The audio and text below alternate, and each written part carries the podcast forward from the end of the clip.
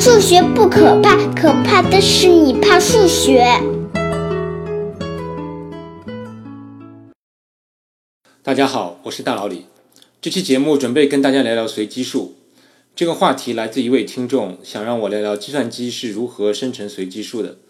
我搜了一些资料，发现这是一个很有深度的话题。有关随机数有很多意想不到的陷阱和反直觉的一些事情。而发现从检验随机数这个话题开始，可以帮助大家更好的理解。等下一期节目我们再聊怎么生成随机数。要说怎么检验随机数，我们还是考虑一个最简单的例子：如果我想让你生成一串零和一的数字序列，而且符合所谓零一二项分布，零和一的概率各百分之五十，你会怎么做？当然，这很简单，你可以拿一枚硬币不停地丢。看到正面就写个零，看到背面就写个一。当然，也会有想偷懒的朋友会说，我就直接瞎写就可以了，只要我零和一写的总数差不多就可以。现在的问题是，如果我给你两个零一的序列，其中一个是某人用丢硬币的方法产生的，另一个是某人随便手写产生的，请问你有没有办法鉴别出来这两个序列哪个是丢硬币产生的，哪个是手写产生的？其实稍微思考一下，你就会发现。只要你给出的序列足够长，我就能鉴别出来。因为随机数是有特征的，我们的课堂上都学过，比如期望值、方差等等。那对这个零一的序列，我当然会先考察一下零和一的数量是不是差不多。就算你手写的时候非常小心，把零和一写得很均匀，那还有好多其他的特征可以考察。在这个例子里，如果零和一的数量符合期望了，那么方差也是没有问题的。那我们可以考虑，比如其中最长的连续的一的序列，就是连着出现多个一的情况。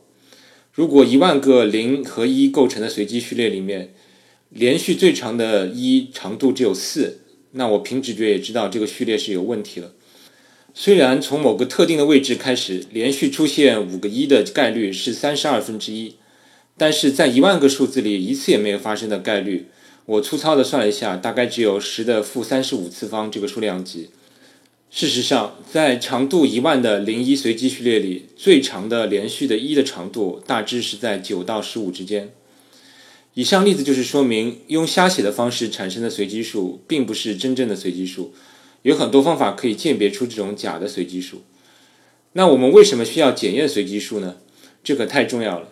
小到一个游戏的程序，大到一次彩票开奖或者信息的加密传输，这些都需要随机数。如果你的随机数不够随机，那就会让人有机可乘，这个后果可大可小。但是对银行或者军事部门来说，他们对随机数的要求肯定是非常高的。那又有一个问题，究竟什么是真正的随机数？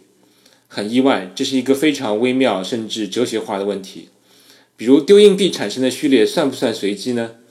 看上去是随机的，但是正如很多文章里说的，如果硬币丢出去以后，所有的物理参数我都知道了，比如初速度、角度、空气阻力、湿度、硬币密度、形状等等，所有与硬币落下相关的参数都已知，并且我有一个计算速度极快的计算机，那我就可以计算出硬币落下后将会正面还是背面朝上。那丢硬币的结果还算不算随机数？爱因斯坦甚至有句名言叫“上帝不掷骰子”。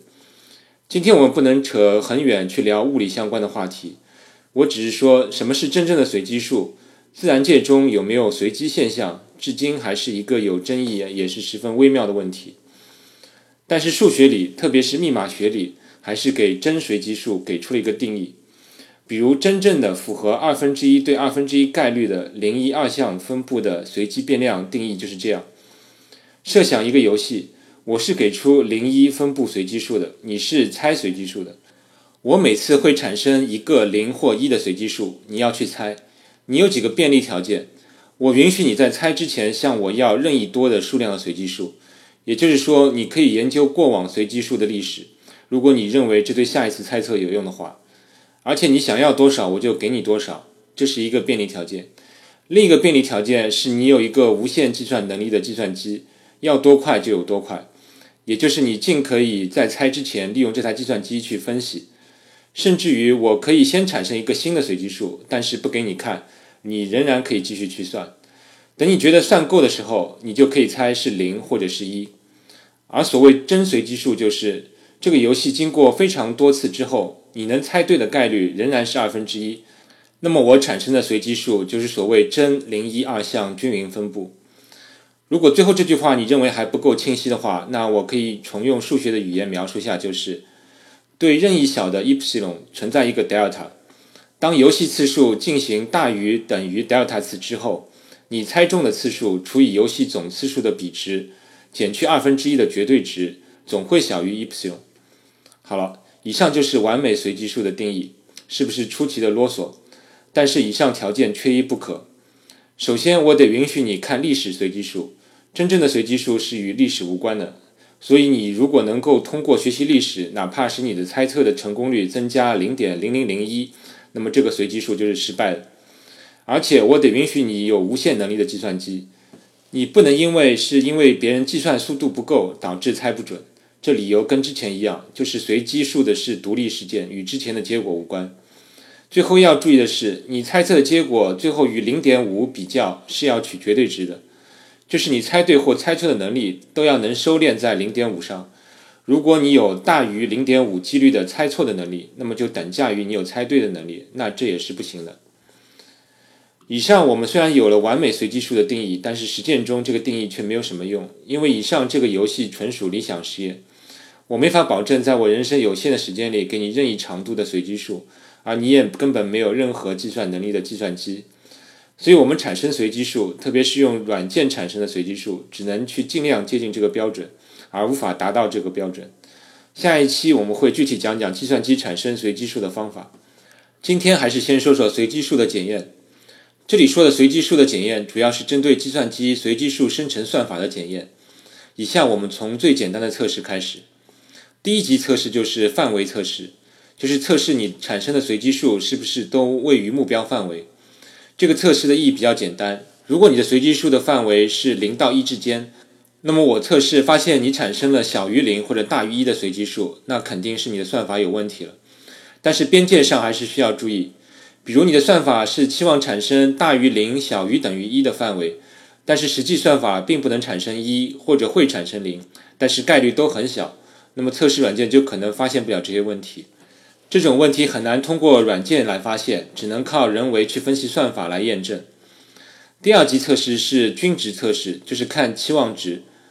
比如你的随机数如果期望值是一百，那我就跑一万个随机值出来，求个平均值，看看是不是足够接近一百。另外，学过概率的人应该知道置信空间这个概念，也就是我可以计算出来我这一万个随机数的平均值，比如有百分之九十五的概率应该是在怎样的区间内。比如是一百加减五的范围，如果我算出来平均值是一百零六，那我就有百分之九十五的把握说你的算法是有问题的。第三级测试就是所谓方差测试，就是看变量的变化程度。前面说了均值测试，如果我的均值期望值是一百，然后我发现我每次跑一万个随机数的平均值都恰好一百，不多不少。如果一次我还相信，给我十次都正好是一百，那我无论如何都不相信这是随机数序列。这里再一次有所谓置信空间，就是我可以知道随机数的变化分布程度是否在我预设的置信空间内。以上我们测试了随机变量的均值和方差，这是随机变量的两个基本特征。但即使符合这两个特征，也不表示你的算法就是对的。比如对期望值是一的指数分布和期望值是一，而且方差也是一的正态分布，这两种分布的期望值和方差都是一。如果你不小心在应该产生正态分布随机数的代码里用了产生指数分布的算法，那用以上两种测试就测不出区别了。这里就需要第三级测试，叫分桶测试，水桶的桶，这也好理解。概率教科书里都给我们画过每种概率分布的概率密度函数。正态分布就是所谓像一口倒扣的钟的形状的钟形曲线，指数分布是从左上到右下下降的曲线。要区分这两种情况，我们就可以在 x 轴上取等距离若干个点，然后画垂线，每两条垂线之间就是一个个桶，然后考察随机变量落到不同的桶中的数量。比如对正态分布，我知道在期望值两边对称的桶里的变量数量应该是差不多的。但是对于指数分布，左边的桶就要比右边的桶里面的变量数量多很多，这样我就能区分出两种分布。桶测试已经是非常细致的测试了，但是桶测试的精度跟桶划分的密度有关。不管你怎么划分，你也只能划分有限多个桶，还是有可能你的算法在某个桶内的狭小范围内失真。所以这里有个终极测试，叫科尔莫罗戈夫斯米尔诺夫检验，简称 KS 测试。一听这个名字你就知道，这都是俄罗斯的数学家。这个测试的基本理念就是画出测试样本的概率累积函数图像，然后与理论上的经验累积函数图像比较。有时是取两组测试样本，画出两条概率累积函数图像互相比较。这个概率累积函数大家课本上也应该学过。就是函数值从零变化到一的一条曲线，其实就是概率密度函数的积分函数图像。先不管这具体函数的定义，但是可以想象，如果我的算法是对的，那我的样本拟合出来的累积函数图像应该是比较接近经验概率累积函数的图像的，虽然还是会有些误差。这个 KS 测试就是取你的实验结果的函数图像与理论图像在某个垂直线上的最大差值。如果这个差值大到我们事先设定的某个阈值，或者说这个差值足够显著，那我们就要考虑我们的随机算法是不是有问题了。当然，虽然我说的如此简单，但实际上这个测试是有相当复杂的数学依据的。也就是这个检验可以定量的告诉你这个最大误差 k 发生的概率是多少，或者在一定置信空间内这个误差应该在什么样的范围。这个 KS 测试已经是相当优秀了。它也有一些变体，比如夏皮罗维尔克测试或者安德森达林测试，每种测试都各有利弊，这里大佬里就没法一一细数了。关于随机数的测试，基本就是以上这些了。下一期大佬里会讲讲计算机是怎么产生随机数的。有意思的是，能够通过以上这些测试的随机数算法，并不一定是安全的算法，也就是没法用在需要严格加密领域的随机数生成。而那些被证明非常安全的随机数的算法，并不能保证每次都能通过以上这些测试，尤其是统测试或者 KS 测试，这也是可以理解的，因为随机数本身就是随机的嘛。如果它能百分之百的通过测试，那它也就不够随机了。这就是随机数的微妙和有趣之处。好了，让我们下期再见。